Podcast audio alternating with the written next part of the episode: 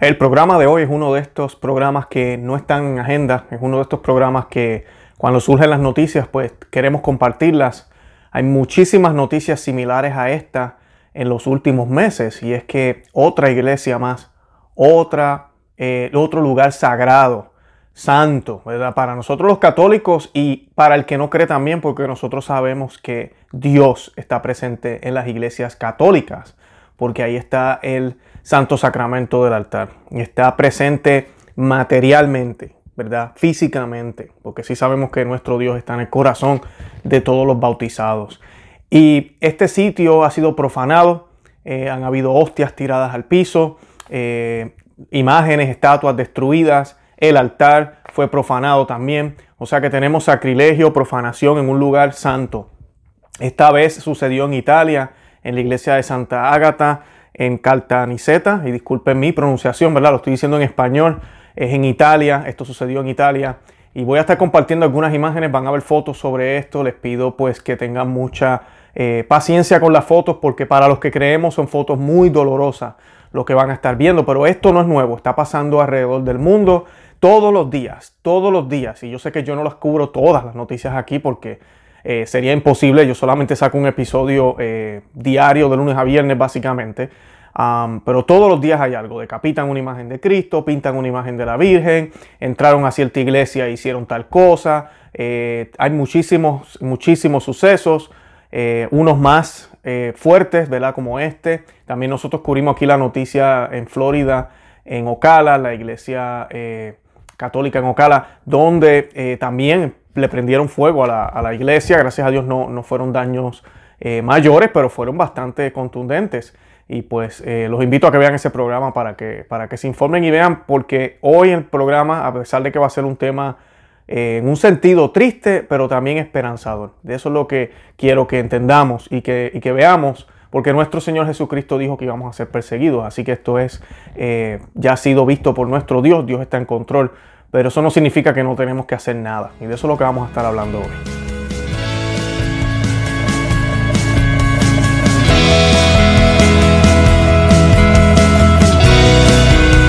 Bienvenidos a Conoce, Ama, Vive tu Fe. Este es el programa donde compartimos el Evangelio y profundizamos en las bellezas y riquezas de nuestra fe católica. Les habla su amigo y hermano Luis Román y quisiera recordarles que no podemos amar lo que no conocemos y que solo vivimos lo que amamos. Como les dije en el programa de hoy, vamos a estar hablando de esta triste noticia en Italia, donde eh, unos jóvenes entraron a, esta capilla o parroquia eh, o iglesia, vamos a decir, y vandalizaron, ¿verdad? En palabras humanas sería vandalizar. Destruyeron, vandalizaron, uy, qué feo. Pero para nosotros es profanación.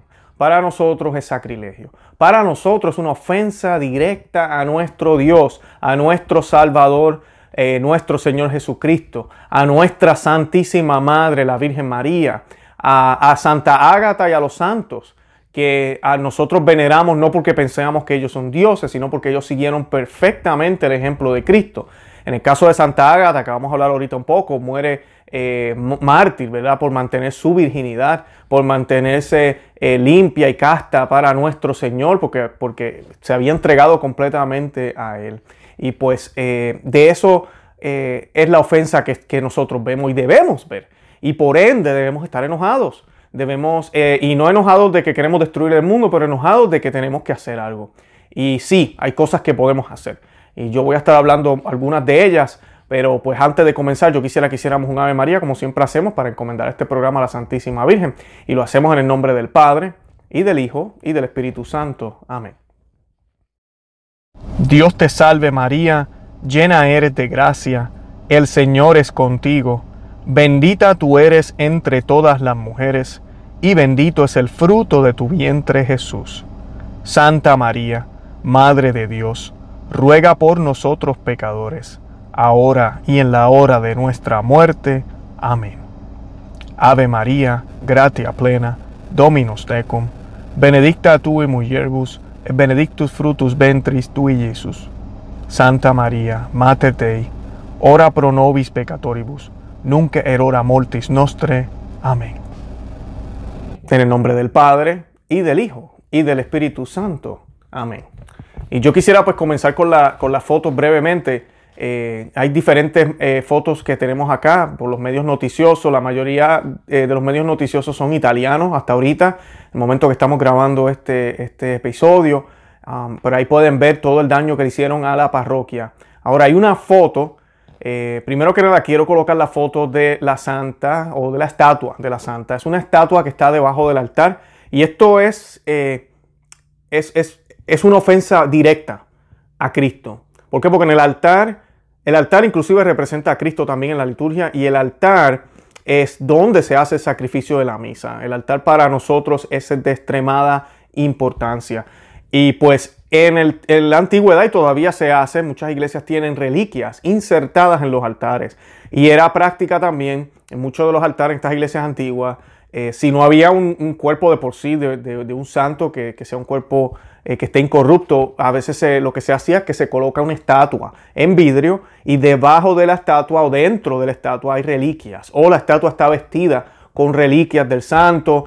En este caso no tengo esa información, no sé exactamente cuál era la reliquia. Si van a ver que ahorita voy a hablar de que se robaron un brazalete de un, como una pulsera de oro que tenía, un broche de oro que tenía eh, la estatua. Pero pues esa imagen de verdad que choca y, deja uno como que, wow, ¿qué pasó aquí? Es un ataque directo y aunque es una imagen, se puede ver claramente que es un ataque directo a nuestra iglesia. Recuerden que nuestra iglesia es la iglesia gloriosa, la iglesia ¿verdad? que está triunfante, la iglesia militante, que somos nosotros, milicia, no es la iglesia pasiva en la casa, cada cual escondido, con miedo, no, estamos sin miedo fuera de, eh, en la calle evangelizando, hablando, dando testimonio de Cristo con nuestras acciones y con nuestras palabras.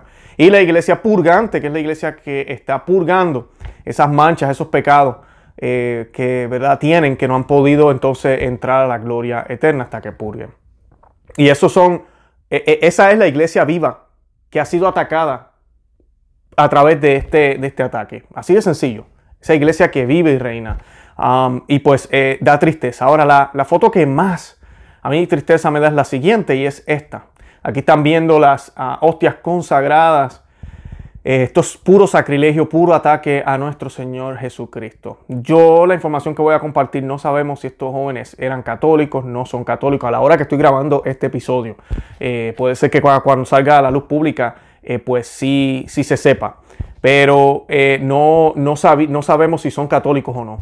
Y pues eh, si lo hicieron con toda la intención, lo hicieron por ignorancia, pero lo hicieron. Y lamentablemente cuando personas hacen esto, el demonio utiliza a estas personas porque el demonio, Satanás, odia obviamente las iglesias católicas, odia, odia el santo sacramento del altar, porque nuestro Dios, siendo todopoderoso, sin ninguna necesidad de tener que hacerlo, se, se, se hace alimento en las especies de pan y vino, ¿verdad? El pan y vino se convierten en Él, en Jesús. Entonces Él se vuelve alimento para que nosotros lo podamos consumir. Deja de ser pan para ser Cristo. O sea que estamos viendo a Cristo en esas imágenes.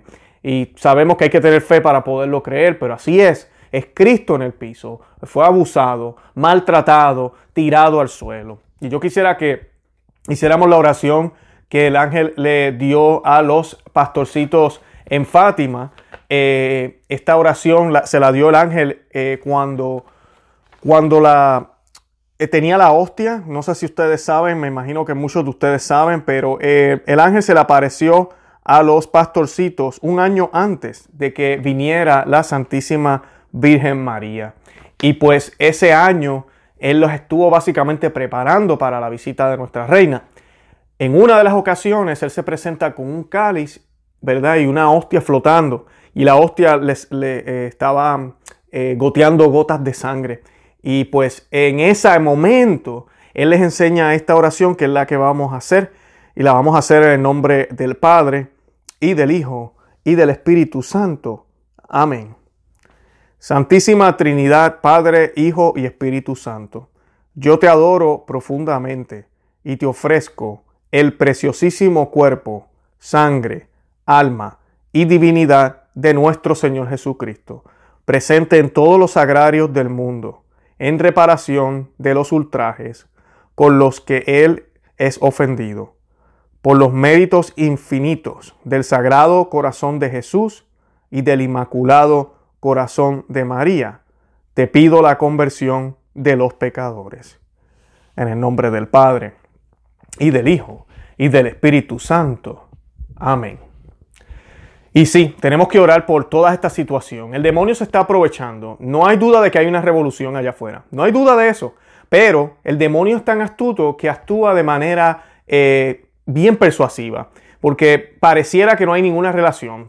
Vemos en algunas circunstancias problemas mentales, en otras vemos que sí es directamente estos grupos marxistas, en otras ocasiones vemos gente independiente que simplemente están enojados con la iglesia, van y hacen este tipo de actos. Pero lo que estamos viendo, y eso sí no hay duda, es que hay, ha habido un incremento en estos sucesos en el último año. De eso no hay duda. Entonces tenemos que ver entonces esa relación que hay entre ellos, que suceden durante un año donde más sucesos similares están eh, dándose a cabo. Eso dice algo. Entonces, ¿quién está detrás de esto? Sabemos, tú y yo sabemos que es Satanás. Tú y yo sabemos que hay fuerzas espirituales que odian a la Iglesia Católica. Y Satanás está utilizando lo que está utilizando porque sabe que el tiempo se le está acabando.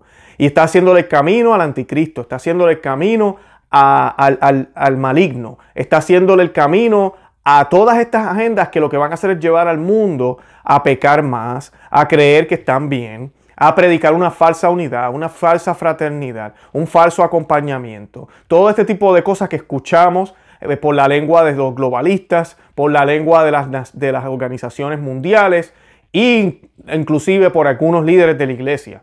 Y pues este tipo de lenguaje lo que está haciendo es creando una fraternidad de religiones donde supuestamente todos vamos a ser hermanos y vamos a compartir todo en un bien común, en una casa común, común, común, comunismo, y pues eh, eso es lo que se quiere hacer, una sola moneda, un solo gobierno, no hay ricos, no hay pobres. Realmente lo que va a pasar es que todos vamos a ser pobres y unos pocos van a gobernar el mundo entero. Eh, pero eso es lo que se está luchando ahora porque lo que se vive ahora es un problema.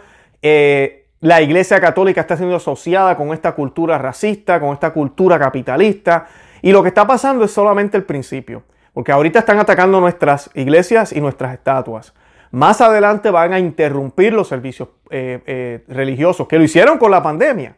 Y ahorita el cardenal Sara y, eh, ha dicho, ¿verdad? Y, salió un documento aprobado también por el Papa para que los obispos comiencen a abrir las iglesias. Lamentablemente, hablando de sacrilegio, las abrimos, pero las abrimos horriblemente. Comunión en la mano, en sobrecito. Bueno, ya ustedes han visto todas las barbaridades. Todo el mundo con máscara, échese aquí este antibacterial, haga yo no sé qué cosa baile de tres vueltas y después la recibe, yo no sé, todas las babosadas porque confiamos en todo menos en Dios.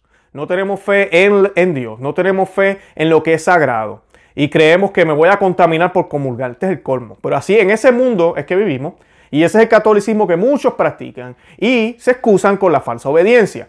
Y déjame decirte algo, mi amiga y amigo que me escucha. Si el sacerdote te pide que te quites la ropa y le hagas cosas a él, tú no tienes que obedecerlo. Si el sacerdote te pide a ti que robe una panadería, tú no tienes que hacerlo. Si el obispo te pide a ti que robes, ¿verdad? O que le pegues a alguien, tú no tienes que hacerlo.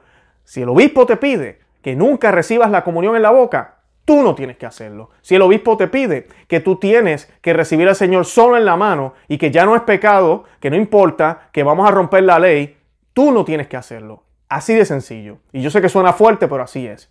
Y lamentablemente el ataque a Cristo es interno y externo. Por eso es que traigo este punto ahora. Es interno y externo. El demonio está tomando fuerza de la falta de fe que tenemos los católicos, del sacrilegio que ha habido en las iglesias por parte de nosotros, por parte del clero, y cuando digo nosotros me refiero a los laicos, por parte de todos nosotros que no hemos estudiado nuestra fe y no conocemos a Cristo, por ende no lo amamos. No lo amamos. Sentimos sentimientos bonitos, pero tú no puedes amar a quien tú no conoces. Es como yo ver una niña, una, una niña, no, perdonen, una chica bonita y pues me enamoré de ella, ¿verdad? Vamos a suponer que no estoy casado. Me enamoré de ella y, y siento sentimientos hacia ella y le deseo lo mejor y todo, pero yo no la conozco. Yo no la conozco, nunca he hablado con ella. Yo no puedo decir que la amo. Es imposible. Yo tengo que conocerla, entablar una relación, vivir experiencias con ella, para que de momento empiece a surgir lo que es verdaderamente amor. Que el amor no es solo un sentimiento, el amor no es placer, el amor es entregar la vida por el otro. Ese es el verdadero amor. Nos lo dijo nuestro Señor Jesucristo. No hay amor más grande que el que da la vida por sus amigos. Y es dar esa vida. Dar la vida por esa persona. Y eso es lo que hacemos cuando nos casamos. Y al dar la vida lo damos por una persona nada más, en el caso del matrimonio. En el caso de Dios, Dios nos exige lo mismo. Y esta iglesia, ¿verdad? Es nombrada por esta santa. Y esta santa hizo lo mismo. Ella dio la vida por, por, por Cristo, por lo que creía, por la fe que ella le habían enseñado. ¿Okay? Santa Águeda, o se dice Águeda, le dicen Ágata, que significa buena y virtuosa de origen griego el nombre. Y Santa Águeda de Catania fue una virgen y mártir según la tradición cristiana. Su día se celebra el 5 de febrero, fue una joven siciliana de una familia distinguida y de singular belleza que vivió en el siglo III. De ella es la estatua que vimos ahorita y lamentablemente fue que maltratada. Es una falta de respeto hacia este personaje histórico, sí, pero también es un personaje importante en la fe cristiana, es algo sagrado para nosotros, una falta de respeto de parte de estos charlatanes que entraron e hicieron esto. El senador Quintianus intentó poseerla aprovechando las persecuciones que el emperador Decio realizó contra los cristianos. El senador fue rechazado por la joven, ya que se había comprometido con Jesucristo. Quintianus intentó con ayuda de una mala mujer, Afrodisia, convencer a la joven Águeda, pero esta no se dio. El senador, en venganza por no conseguir sus placeres, la envía a un lupanar donde milagrosamente conserva su virginidad. Aún más enfurecido, ordenó que torturaran a la joven y que le cortaran los senos. La respuesta de la luego santa fue, cruel tirano, ¿no te da vergüenza torturar en una mujer el mismo seno con el que de niño te alimentaste? Aunque en una visión, aunque en una visión a San Pedro y este curó sus heridas, siguió siendo torturada y fue arrojada sobre carbones rojos vivos en la ciudad de Catalina, Sicilia, en Italia. Además se dice que lanzó un gran grito de alegría al expirar. Según cuentan, el volcán Etna hizo erupción, esto fue luego, un año después de la muerte de la santa en el, en el año 250, y los pobladores de Catania pidieron su intervención, logrando detener la lava a las puertas de la ciudad. Desde entonces es patrona de Catania y de toda Sicilia y de los alrededores del volcán e invocada para prevenir los daños del fuego, rayos y volcanes. También se recurre a ella con los males de los pechos, partos difíciles y problemas con la lactancia. En general se le considera la protectora de las mujeres.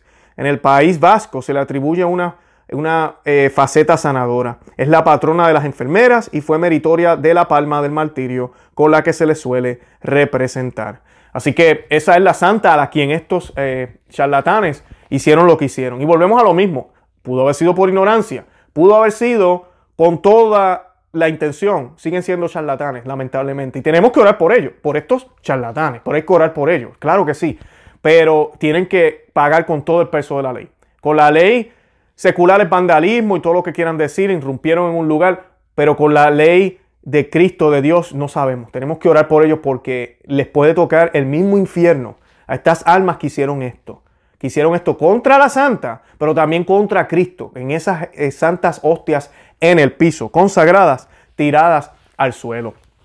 Y dice, la policía de la sección antirrobo de la Brigada Móvil detuvo a Salvatore Gianone, de 25 años, y a Alessio Río y Alessio Pío Raúl Nacelli, de 25, en el fragante delito de hurto agravado en competición. Otros dos cómplices, una chica de 20 y un chico de 24, fueron denunciados en estado de libertad por el mismo delito. Esta noche, poco antes de las 2 de la tarde, una patrulla de la Brigada Móvil, comprometida en los servicios de control del territorio, ha interceptado a los dos jóvenes, Gianone y Narceli, que procedentes de la iglesia de Santa Ágata al colegio, con paso rápido, se dirigieron hacia Largo barril con, tripa en mano. Los dos, una vez llegaron al auto, al ver a los policías a bordo del mismo, se apresuraron a recorrer las calles del centro histórico. Los agentes del escuadrón volador, ¿verdad? el helicóptero, se dispusieron a perseguirlos y observaron que los fugitivos se deshicieron del envoltorio que luego fue recuperado. La carrera de los dos delincuentes terminó poco después en Vía Bacheri, donde los mencionados fueron bloqueados por otra patrulla de la brigada móvil que acudieron a ayudar a sus compañeros. Dentro del sobre, los policías encontraron un broche de oro, un santuario de hostias, ¿verdad? Un, un, santuario de hostias consagradas, un recipiente con aceite santo y numerosas monedas de diversas denominaciones, por un importe total de 161 euros. Tras la inspección realizada en la biblioteca Scarbelli, lugar ya sujetos a robos en los últimos días, eh, y la visión o las imágenes de unas cámaras de videovigilancia instaladas en la zona, los policías pudieron reconstruir la dinámica de los hechos.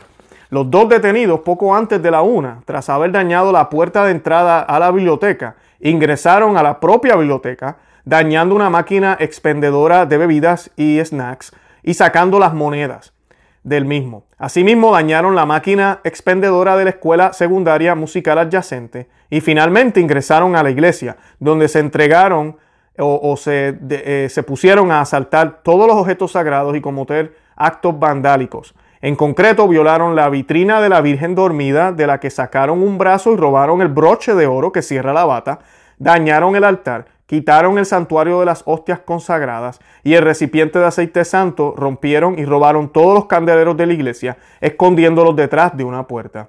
Mientras los dos detenidos realizaban el saqueo, los dos denunciados, ¿verdad? Los dos que, las dos personas que dijimos, la, la muchacha y el otro muchacho, en el exterior de la iglesia actuaban como postes. Los propietarios de la empresa Stirman SRL, propietarios de las máquinas automáticas de la que se sacó el dinero, decidieron donar la suma robada de 161 euros al párroco para que se recupere parcialmente de los daños sufridos. Todo el material sagrado robado, gracias a Dios, fue devuelto al párroco. Los detenidos luego de las formalidades de rito a disposición del ministro público del Ministerio Público Local fueron trasladados al penal de Caltanissetta a disposición de las autoridades eh, judiciales. Uno de ellos, ¿verdad? que se llama Gianone Salvatore, hace apenas una semana, había sido arrestado por la Brigada Móvil por robo agravado, objetivo de lo mencionado una vez más. Así que esa es la noticia, esa es la información que tenemos. Tenemos que orar por esta situación, como les mencioné ya, esto es un es algo que ha sido planeado, es algo organizado. Y ustedes me dirán, pero ¿cómo? Si estos cuatro jovencitos, bueno, ha sido organizado y planeado por el demonio. Y el demonio sabe que se le acaba el tiempo. Y además de eso, si usted no me cree, entonces pregúntese, hace 3, 4, 5 años veíamos tantos estos sucesos. No. ¿Sucedían tan recurrentes? No. ¿Sucedían así de graves? ¿Usted sabe lo que es entrar a esta iglesia y romper el vidrio de esa estatua, de ese altar? Abrir el sagrario, sacar las hostias, todo esto es mucho más. Porque sí, han habido sus ataques, le escriben con grafiti afuera, qué sé yo, hacen sus cositas aquí y allá, pero no de esta magnitud. Y en otros casos ha habido hasta incendios provocados. Así que sí, hay algo, algo no sabemos, hay algo espiritual en contra de las iglesias y está utilizando toda esta revolución que hay ahorita marxista y todas estas ideas comunistas y socialistas y todo el nuevo orden mundial que se ha escondido detrás de la enfermedad y todo lo que ha estado sucediendo en los últimos meses para destruir y sacar a la iglesia del medio. Sí, así de, así de sencillo. ¿Y qué va a suceder? Al igual que Cristo fue traicionado, lo que estamos viendo es que los obispos, no todos, pero muchos de los obispos, muchos de los líderes de Roma están traicionando a Cristo y haciendo acuerdos para mantener una supuesta unidad. A la larga, como quiera la iglesia, ¿verdad? Va a salir perdiendo. Porque Cristo es un estorbo para los planes. Cristo eh, eh, es, es una piedra de tropiezo para los planes de igualdad, de ideología del género, de aborto. Bueno, podemos seguir enumerando. Así que tenemos que orar por esto. Tenemos que hacer reparación. ¿Cómo se hace la reparación? Hicimos una oración aquí. Muy bien, tenemos que hacer la oración. Pero tenemos que hacer reparación pública. Sí, pública. Cuando lo inviten a usted a un rosario público, a un lugar público, vamos a hacerlo. Vayamos en grupos a la comunidad, que la gente en el exterior nos vea.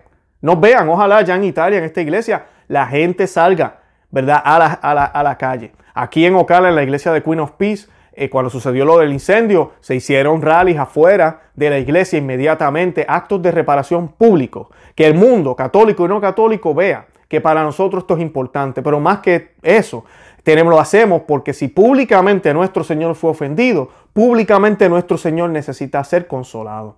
Y esa es nuestra labor como católicos, cristianos, como el cuerpo de Él. Él es la cabeza que sufre, nosotros sufrimos con Él.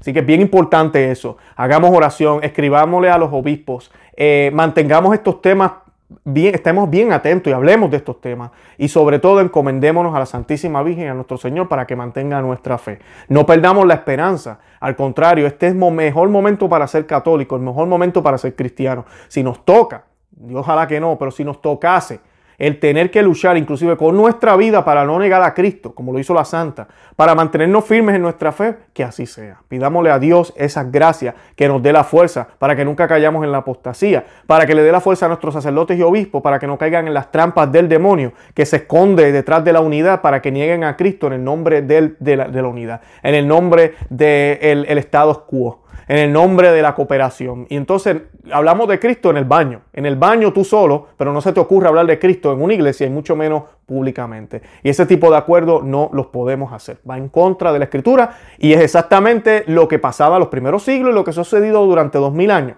en muchos lugares del mundo donde muchos santos se han mantenido firmes y muchos han apostatado. Esas historias de apóstatas están por ahí también. No se le da mucha promoción, pero hay muchísimas, obispos, sacerdotes, inclusive papas, que lamentablemente no hicieron lo que tenían que hacer en su momento. No son la gran mayoría, no lo son, pero sí lo han habido. Así que la historia no nos miente y lo que sucedió en el pasado se puede repetir otra vez. Miren la Revolución Francesa y oremos para que las cosas no se pongan así de feas. Yo los invito a que visiten nuestro blog conoceamevivetufe.com, que se suscriban a nuestro canal en YouTube y que le den me gusta, que compartan el video en todos los medios sociales para que muchas personas sepan que existimos. De verdad que los amo en el amor de Cristo y Santa María, ora pro nobis.